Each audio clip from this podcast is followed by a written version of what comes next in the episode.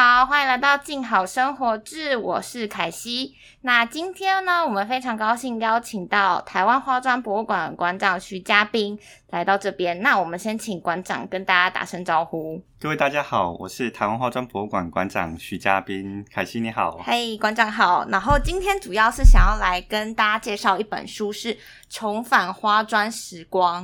然后这是馆长写的书，那就说花了二十年的时间，就是写了这本书。那 要不要先跟大家稍微聊一下，就是二十年写完这本，现在当下，因为我们刚刚就是现场就是请馆长签名嘛，然后想要跟请馆长稍微讲一下，哎，就是这本书是大概在讲什么，然后刚刚看到书的感觉是怎么样，就印好热腾腾的第一手看到这样子。那这本书它其实代表我的一个人生的旅程。嗯，那其实你打开这本书，其实就走进我的人生里面。哦，那我觉得我一直是很幸运的人，就是我从二十年前、二十几年前吧，就开始喜欢认识了花砖文化，那也开始喜欢这个文化，那一直追求了它二十年，所以我非常幸运，在这些文化还没有被拆除、消失之前，我就认识它，所以。它有点像在呼唤我要去把它保存，然后要去推广它，所以我就花了二十年的时间去保存、去推广。那这本书是我集结这二十年之间所做的一件事情。那我希望把这二十年前所看到台湾花砖的所有的美丽的哀愁，可以介绍给所有的读者，让读者知道原来台湾有这么美丽的花砖文化。那借有这样的介绍之后。让所有人都可以了解花砖，那进而去跟我们一起去保护这些文化。嗯，好。然后先说一下凯西，因为其实是我也是这本书的责编。然后先聊一下，其实这本书那时候也是花了一些时间。我记得是去年的七呃，好像几月四月还七月的时候，就是拜访馆长。然后因为就是事先那个漂亮老板那个。那个老板在这边代号叫漂亮老板，刚忘了先跟馆长说一下。总 之就是漂亮老板那时候他们家好像在装潢，然后他先生就有看到花砖，然后他好像想要装潢，然后他就有搜寻了一下这个花砖，然后就搜索到花砖博物馆。然后因为漂亮老板知道我一直都对艺术类书很有兴趣，然后他就说：“哎，你应该要多做一些就是关于台湾文化保存啊，或者是艺术设计类书。”然后我们就去，然后其实那时候。你先说一下那个题外话，就是跟大家分享一下成书过程。其实那时候我很担心我会被打枪，就是因为我就觉得哇，化妆博物馆他们现在已经做的就是这么有声有色，感觉好像不缺出这一本书。所以那时候就是其实我有想尽办法，就是 说服馆长，就是跟我们合作这样子。然后就是馆长也是很阿萨利，就是觉得哎可以做，所以就是也非常开心这样。所以其实是原本就。想要出一本这样的书吗？还是说想要把这本书当做一种另外一种形式的记录？其实很多人找我出这本书，我知道，所以我看到凯西之后，我就说好，那我出这本书，真的我要哭了。那所以这本是因为我一直想用故事性，因为你会经历到很多跟屋主的故事，你会经你会看到他们对花砖的一个感觉。在百年前为什么要使用这些花砖？那后代子孙是怎么去看这些花砖的？那这些家的感觉，我觉得应该要把它写出来，让世人都知道。那再来就是，其实台湾人很喜欢花砖，但是喜欢外国的花砖。哦，对啊，但外国的花砖其实仅止于美丽，所以很多人的家里面都会用国外的花砖，但是它就跟台湾的文化连接不起来。当你家在使用花砖很漂亮的时候，如果你知道这是林献堂他在百年前所选用的花砖，那种感情连接度就很深。所以我们一直很希望出了一本书。让大家可以了解，那也很幸运的话，就是凯西可以找我出这一本书。好的，那我们现在就先来介绍我们那个客套话就不说了。好，那这本书它主要是有四个章节，那其实就是一开始先让大家就是不知道花砖的人了解花砖是什么，然后再来的话就是谈到花砖的应用。那我个人觉得我最被吸引的单元其实是那个。就是花砖的即刻救援那张，就在关于花砖抢救修复二三四，因为就是馆长他，你他说，因为有一篇像那个好像是台南的那个吧，因为呃，台南安南苏措那时候，因为馆馆长就说那一天那次就只有你一个人去抢救这个花，就是花砖老屋。然后你好像上午去抢救之后，下午时段又回到办公室，就是做一样的，就是就是好像哎早上没有发生什么事，但是其实你已经保存了一个百年历史。然后我看到这样，我就觉得天哪，就是很默默的在做这件事情。那关于抢救花砖，我们先谈抢救花砖这件事情，再来谈妇科好。那关于这一段，你觉得有什么想要跟大家分享？因为其实花砖它它是很脆弱的，就是它可能在一夜之间就被决定拆除掉，所以每一个老屋它都会有每一个故事。所以像这一栋安南的老屋，它也是前一夜我知道它要拆除。所以我没有太多的时间，因为它隔天就安排怪兽要把它整个铲除。那所以我唯一能做的就是隔天早上赶快请假，然后开着车从新竹，然后大概凌晨四五点开着车从新竹到台南，然后去说服屋主，就是在拆除之前可以让我们把这些花砖保存下来。但是因为这些是非常紧急的，所以我必须要在。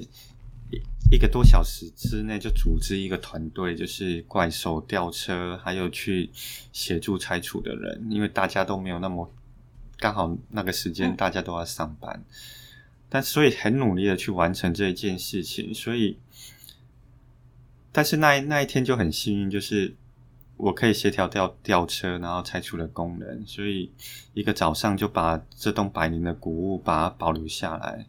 所以即使它有很多很特殊的一个花砖，还有一个些特殊的结构。因为台湾的花砖结构都是唯一的，当这栋消失了，其实台湾很多唯一的花砖构件也同时间消失。那这消失过程就是它无声无息无息的走了，没有人知道我们的失去了什么。所以在那个早上，我就很幸运可以把花砖跟它的构件保存起来，让。这栋老屋用另外一个形式再存活下来，这是一件很幸运的事情。所以保存完之后，我下午就回去继续上班了。但也没有人知道这件事情，这样子。对我那时候看到有这个故事，我就是觉得哇，保存花砖其实是一点都不。呃，听起来蛮浪漫的，就是叙事上，因为我那天就是刚刚讲的时候是去年的时候认识馆长，然后我好像去年那时候就 po 一个 po 文在我的 IG，就是好像我就是写下了 hashtag，我就是说用花砖救花砖，然后文化保存这件事情其实一点都不浪漫，这是那时候我拜访完馆长的心得，然后但是我过了一年之后再看这件事情，其实很多时候我们在坚持某些事情或喜欢上某些事情的时候，好像还是要存有一点。那种浪漫的性格去做，然后我觉得那个坚持住会比较有趣啦。就是刚刚听完这个故事，这样。那刚刚馆长讲到说那个花砖的构建啊，所以你们其实，在保存，因为我那时候有拜访过博物馆，其实很多是建筑构件，你们不是去把全部的那个花砖都片，嗯，用片下来，好像在片压，不是，就是把它片下来，是要保存它后面的那些结构吗？因为其实台湾花砖最。最精彩的并不是花砖的本体，嗯，台湾建花砖文化最精彩的是花砖与台湾建筑，还有花砖与台湾一些传统工艺的结合。它在台湾变花砖在台湾变成一个不是主体，但是它是一个配角。它跟任何的装置艺术，跟红砖啊，跟胶纸陶啊，跟洗石子啊，跟剪黏把它整合在一起，所以。它的花砖每一个都是装置艺术，所以有一栋一万栋花砖建筑，它就有一万个不同的排列，跟有一万个不同的装置艺术。那所以最重要就是保存我们先人设计那些整个很很漂亮的排列啊。所以我在保存的时候，都会用尽量去把整个构件保留下来，然后让后人可以去研究说，哇，以前它是怎么结合的，然后以前。他是怎么去做这样的设计的？因为当这些整块构件的蛛丝马迹如果消失的话，它就只剩下一片片的花砖，很多的记忆都会消失。所以，在保存花砖，其实我们是非常不计代价的去做这件事情。嗯，这样听起来就是，我觉得就是感觉这件事情就是更。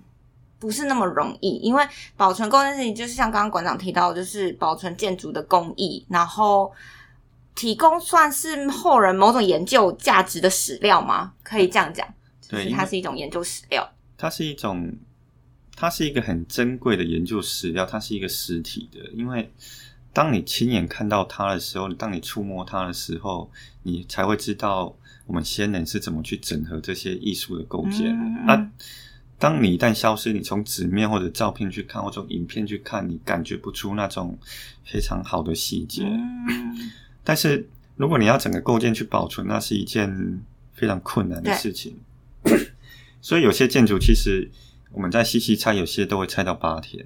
哦，所以有些工程就变得非常庞大。如果你只是保存花砖，可能一天就结束了。但是我们会付出更大的代价，不管是在金钱或是在人力上面。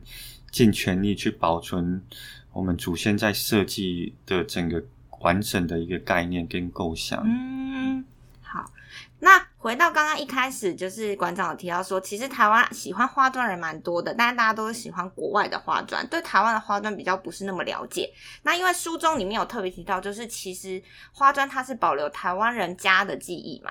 然后里面有写到一个很浪漫，就是现在来谈到成立花砖博物馆这件事情。因为后来就是算是因缘际会下，呃，我觉得当中我做一个编辑在读作者书的转折，我觉得很有趣的一点就是，你一开始是一个抢救老屋的身份。那我们当我们去抢救老屋的时候，你常常不会，你还是不会站在那个人的立场去看。但你后来成为了老屋的主人，那你对老屋保存这件事情有一些值的变化。那想要跟想要请馆长来聊聊这一段，就是哎，你后来买下了老屋，然后又成立了花博物馆，是一个什么样这种家的记忆的，或是什么想要跟大家分享一下吗？其实，因为我父亲他其实是在嘉义，那我我从小就在外外地念书工作，所以跟家人的连接并没有那么的深，就是就像跟大家一样，很多人一样，就是久很久才会回去一次。所以那时候，因为我我都会去看老房子，那我都会去联络中介，很多老房子我都会用这个借口进去看，不要跟大家讲，因为中介以后不会理我。但但突然那天看到了这栋建筑，我被一些故事所感动，就是。这栋建筑其实是一个历史木材行，很漂亮一个木材行。哇，现在说的是那个现在在嘉义的化妆博物馆，台湾化妆博物馆那栋建筑吗？对，OK OK，好。它它的那栋建筑是一个历史木材行，所以那时候我那时候他屋主不想拆，所以他保留，他只剩整条街就只剩下他那一栋木材行。那他也不肯卖给要拆的人，所以我就。因缘机会，我就思考一个礼拜，我就把它买下来了。那买下来之后，它就变成一个博物馆的全身。我觉得这跟花钻一样，它就是在买下来之后的整修，其实我跟家人的连接更亲密的啊。所以不管做任何事情，都是以家来连接，就像花砖一样。花砖它其实每一片都代表一个祝福，它把很多的祝福镶在老房子上面，其实它就是祝福这个家里所有的人。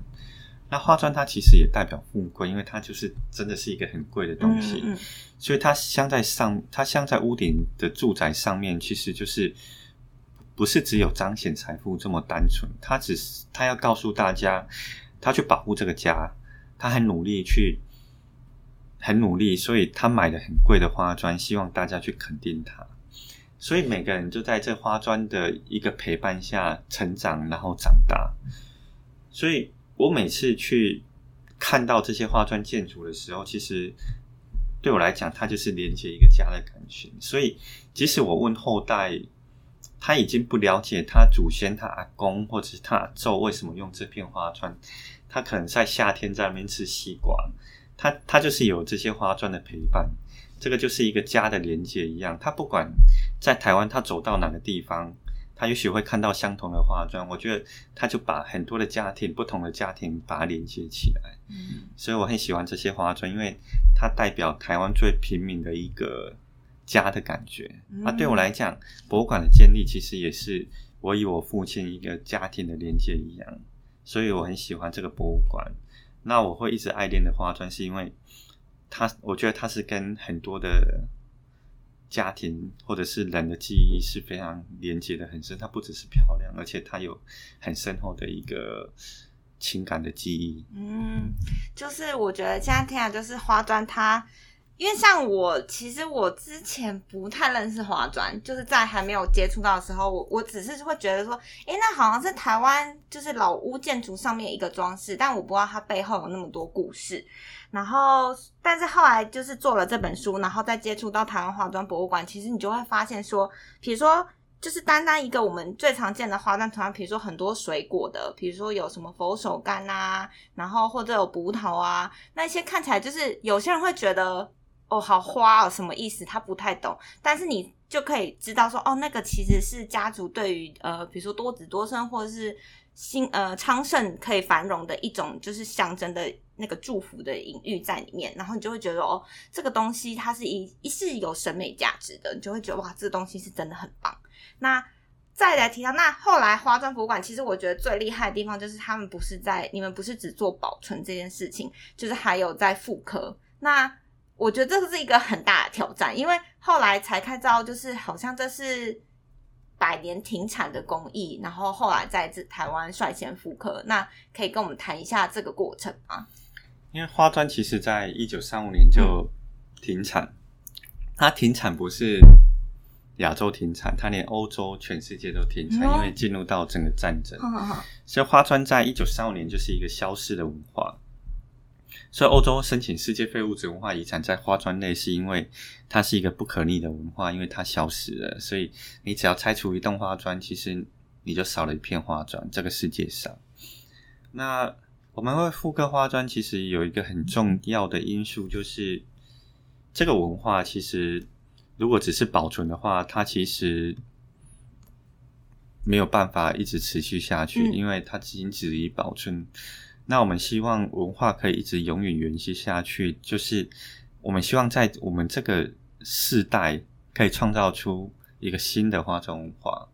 那以从我们以前百年的化妆文化为基础，一直延伸到现在，所以我们就开始思考了很多事情，所以我们就决定复刻花砖，用当代的功法去复刻我们新新时代的花砖。但是我们所做的跟其实跟百年前一样，我们都是我们是用手绘的方式去完成这件事情。那我们尝试着去加入台湾的原生的植物，像兰花、黑面琵鹭、黑熊等等，然后用台湾的文化去去把它融入到花砖里面。然后就像一百年前的欧洲跟日本一样，把台湾的文化融入到花砖，然后外销到全世界，然后去跟全世界去分享。台湾有这么美丽的文化，嗯，那这是我们现在最重要、很重要的一个目标，就是把台湾的曾经的花妆文化去跟世界分享。那的确，我们目前其实外销的确是在我们目前一个最大的一个主力的一个。好像之前那个外交有些外交礼品，因为我看到就是有 po 文，像之前好像是有在。就是疫情期间，去年的时候，是不是有个 “Can Can Help 有一个那个装饰的？我忘记是火字还是一个牌子？是在瑞士吗？还是对，在在瑞士。嗯，因为我们跟外交部，他其实很喜欢这些花砖，所以我们有获得外交外交礼品。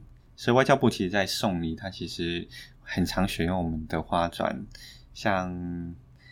像很多国家送我们疫苗，嗯，那外交部它其实送我们疫苗国家，它会选择送化妆回去。哦，原来 对，不管是捷克啊，或者是美国、日本等等，嗯，那化妆博物馆其实一直支援的在外交跟观光方面。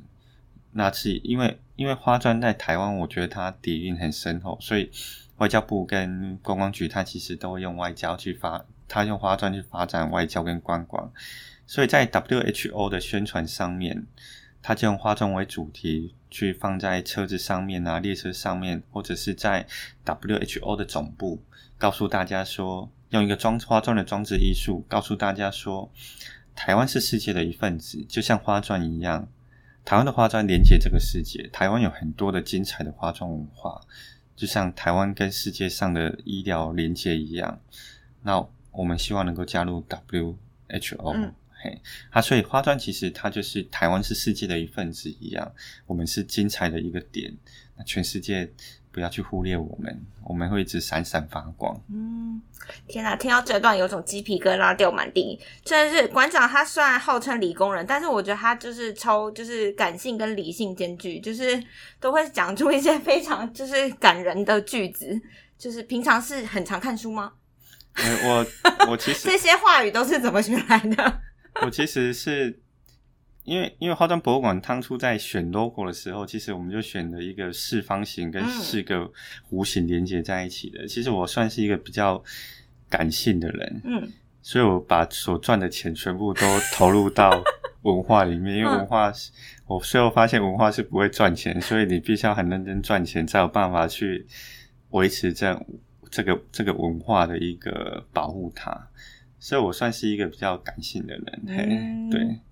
觉得刚刚就是刚刚讲的那个，其实复刻花砖某种程度也是去救原本那些快要消失的花砖，就是刚刚呼应到我刚刚讲用花砖去救花砖这件事情，才会变成一种一个类似善善的循环啦。因为如果你只是一昧的保存的话，其实它那个消失的速度永远会比不上我们就是追赶它或救它的速度，所以我们一定要有创新或是一个新生的东西这样子。对，因为因为。有新的生命之后，大家会更喜欢它，就有点像很多人在装潢的时候，我们用新的台湾的颜色去诠释这些花砖的时候，算是以前的图案，但是它就很适用在台湾新的一个建筑里面。它有一个新的生命，所以越来越多人去喜欢它，不是只看它百年前，因为我们其实就是从百年前的底蕴一直成长下来，那它有办法成长，它就有办法延续百年，就像欧洲一样。它一个图腾经过数百年的演变，它越来越越来越经典，越来越经典。所以在花单上，我们希望，因为文化是一个很冗长的过程，我们用二十年的时间去保存了这些花砖，所以可以成立一个小小的博物馆。所以我们希望用未来的十年时间去努力去创建一个新的台湾花砖文化，然后做一个起头，让大家都可以加入这个文化里面。从上面截取很多它的灵感，在各行各业都可以创造出跟花间连花砖连接的一个东西，那花砖就会越来越兴盛，越来越多人喜欢它，就越来越多人可以去保护它。嗯，了解。好，那最后最后，我们还是要请馆长推一下我们的书，就是 这本书呢，你觉得为什么就是非常推荐大家买？你觉得会看到什么样的东西？已经就是讲一下书的。内容这样子，它它其实它其实四个章节，它是在讲说我们怎么去保存，然后去复刻，怎么去发扬。那发扬就是创建博物馆去发扬，这都是一个一个一个一群人二十年所默默努力的一个成果。那那那这些其实跟一般的。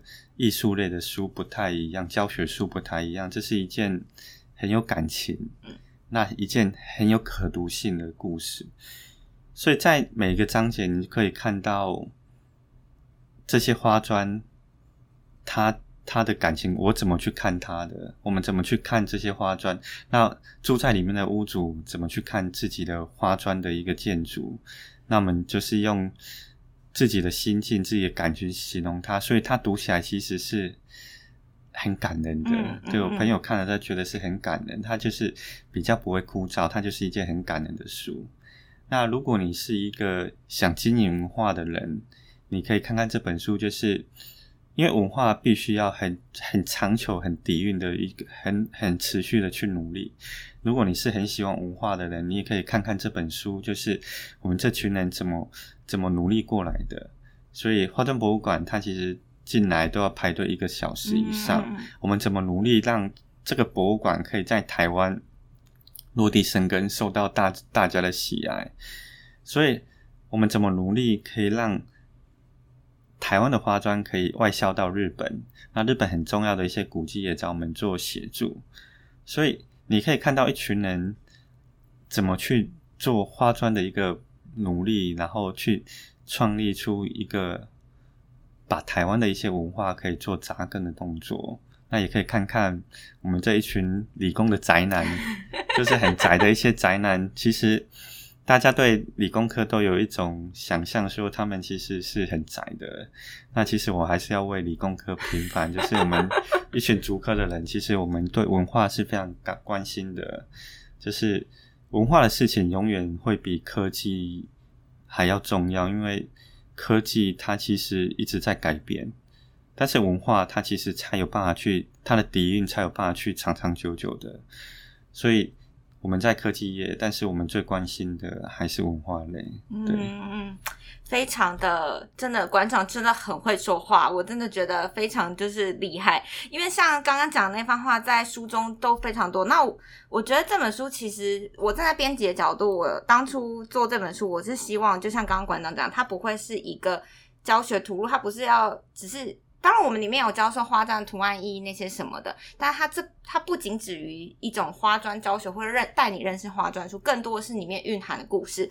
比如说，看见那些老屋被拆除的屋主他们的无奈啊，或者是这群花砖博物馆馆长以及他的伙伴们这二十年来的努力，那是如何？就是就是，我觉得就是大家一定要去买书，就是这样。然后呢，最后呢，要讲一下，就是这本书它九月三十，就是全台各大通路都会上市了。那我们配合不同的通路，会有不同的商品跟那个赠品。那之后都会放在资讯栏。那馆长这边也可以讲一下，就是你们现在那个呃有做那个五百本的那个，可以讲一下，没有问题。我们我们为了这本书里面有设计，因为我们希望大家可以更深入去了解。花砖可以感受到花砖，所以我们其实有精选出三十五款台湾的花卉跟台湾的动物的花砖，然后去把它变成一个小磁铁。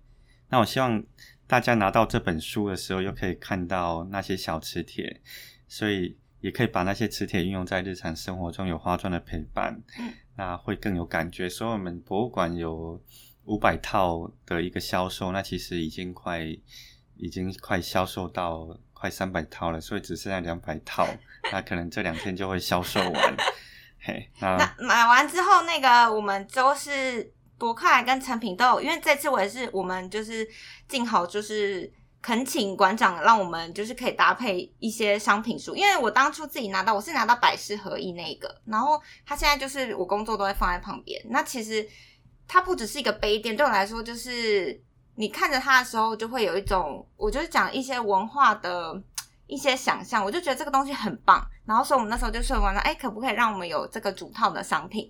那刚刚讲的那个磁铁五百套完之后呢，其实我们在不快成品。哎，我想问一个题外话，像百事合一那种名称是你们自己取的吗？哎，不是，百合的话是那时候，其实我对每一片花砖，其实我都会去找他原来的屋主去问他。嗯。那百合的话，它是吴鸾仪。那吴鸾仪，他以前是台中东大墩的首富。嗯，他台中大部分的地都他的。那他吴家花园拆了，只剩下更楼还留在台中公园。嗯，那更楼上面就有百合的花砖，很漂亮。所以那时候我就去找他的后代。嗯，那我就找他的后代，他后代叫李怡芳。嗯，那我就去问他说，跟他问说这栋更楼的故事。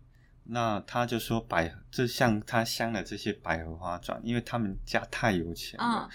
那他很有钱啊，所以所以他们就镶上百合花砖，希望大家可以洁身自爱。就像他们这么有钱，他们镶上百合砖，对后代的期许也是需要能够洁身自爱。所以这是一个很后代给他一个想象的一个。所以每片花砖其实对应的台湾都有一些很美好的故事。那当然，吴鸾仪是跟吴凤林家一样有名，但吴家花园拆除之后，永远没有人认得吴鸾仪的名号就消失了，历史上他就没有出现了。但是我希望借由这花砖，它的意涵，然后更多人也可以了解吴鸾仪的故事，然后他跟花砖的一个故事跟想象。那我想问一下，另外一片就是我们跟博客来合作那片黄景间的，也是。后来去找他的故事吗？黄景，因为我是看那个博物馆上面的简介啦，然后就是好像有引用到苏轼的词，对，然后我就觉得哇，这个是你们，就是因为我觉得文化，就是因为我那个文化就是常常要有一些故事的连，让它更有故事性吸引人。然后，但我觉得这个结合真的很棒，所以我就很好奇，说这片花砖的命名是怎么来的？黄锦花，它其实因为它本身就是一个黄锦花，那那它它其实就很像一个有德性君子，就像苏轼一样。那这片花砖是一个遗憾哦，因为嗯。台湾最后的一片花砖，其实它已经被裁了。嗯，你说这个图案的这个图案，其实在台湾已经找不到了。嗯，所以复刻这一片花砖，其实也让它再重新再活起来。嗯，所以我很喜欢这片花砖，因为它其实是在桃园一栋建筑里面有很多很，它那栋建筑其实有一百多种花砖，那它是其中的一片，那闪闪发亮。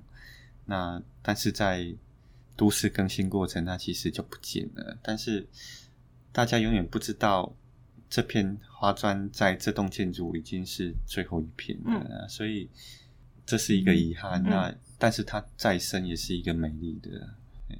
真的是每片花砖都有。呃，大家有趣的，我可以到时候会把博物馆的链接再贴在那个资讯栏上，因为现在有复刻一些花砖，它是有配合杯垫的那商品。我觉得每个名字都取得非常的。有故事性跟诗意，因为后来我有去细读那些，因为们好像都会写他是从哪里抢救下来的，然后他的一些故事，然后我觉得这个都非常有趣。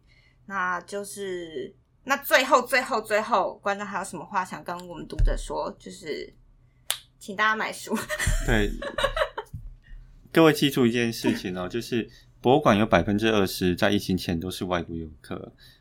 外国的人，他其实很关注台湾的画作文化。那其实像我们在这片土地的人，其实要真正去了解这件事情，所以买下这本书其实是一件很重要的事情，因为你可以知道台湾这块土地的一个画砖的故事，还有他说的知识，你会喜欢上你家附近的画砖建筑，拿了。看了这本书之后，去拜访你家附近的华砖建筑，你会有不一样的思维，你会开始欣赏它的美丽，你开会开始关注它。那我觉得这是一篇，这是一本很有可读性的书了，因为我觉得它的内容其实。是很有感情的，嘿，所以大家一定要买回去这样子，嘿。好，那我们节目今天就差不多到这边啦。那非常感谢徐嘉宾馆长今天跟来静好生活就跟我们分享喽。那就先这样喽，大家记得去买书哦，链接贴在资讯栏，要记得买哦。那我们就下次见，拜拜。